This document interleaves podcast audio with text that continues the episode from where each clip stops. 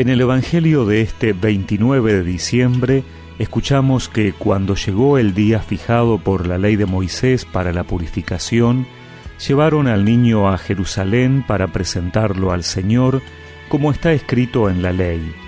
Todo varón primogénito será consagrado al Señor.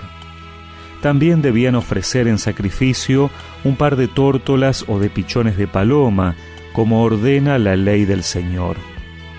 Vivía entonces en Jerusalén un hombre llamado Simeón, que era justo y piadoso, y esperaba el consuelo de Israel. El Espíritu Santo estaba en él y le había revelado que no moriría antes de ver al Mesías del Señor.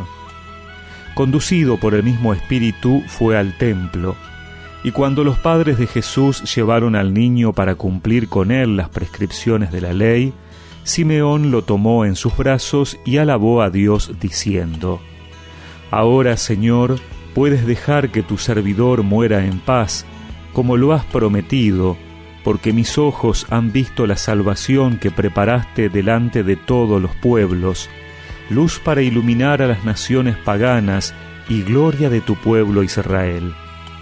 Su padre y su madre estaban admirados por lo que oían decir de él. Simeón, después de bendecirlos, dijo a María, la madre, Este niño será causa de caída y de elevación para muchos en Israel. Será signo de contradicción, y a ti misma una espada te atravesará el corazón. Así se manifestarán claramente los pensamientos íntimos de muchos.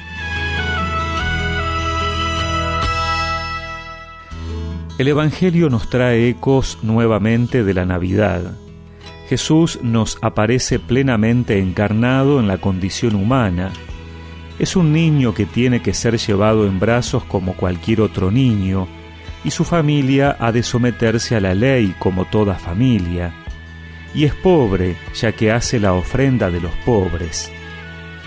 Es allí donde Simeón reconoce al niño y alaba a Dios porque ha cumplido con su promesa de no morir antes de ver al Salvador. ¿Cuántos niños habrán sido llevados diariamente al templo? ¿A cuántos habrá visto Simeón? Jesús no tenía ninguna característica física extraordinaria, pero Simeón lo reconoce conducido por el Espíritu Santo. En esta condición humana normal, también nosotros somos llamados a reconocer como Simeón al Salvador de todos los pueblos. Necesitamos dejarnos conducir por el Espíritu para reconocerlo en los sacramentos, en la oración, reconocer su presencia en el hermano. Para Simeón, la indicación de que ese era el Mesías no estuvo en ninguna luz rara. Supo discernir la luz del Espíritu, ver la luz de Jesús. Eso quiere decir que Jesús es la luz de nuestra vida y que vale la pena creer en Él, que el camino de la salvación está en el Evangelio, en lo que Jesús dirá y hará, y que vale la pena hacer conocer esta luz a todo el mundo.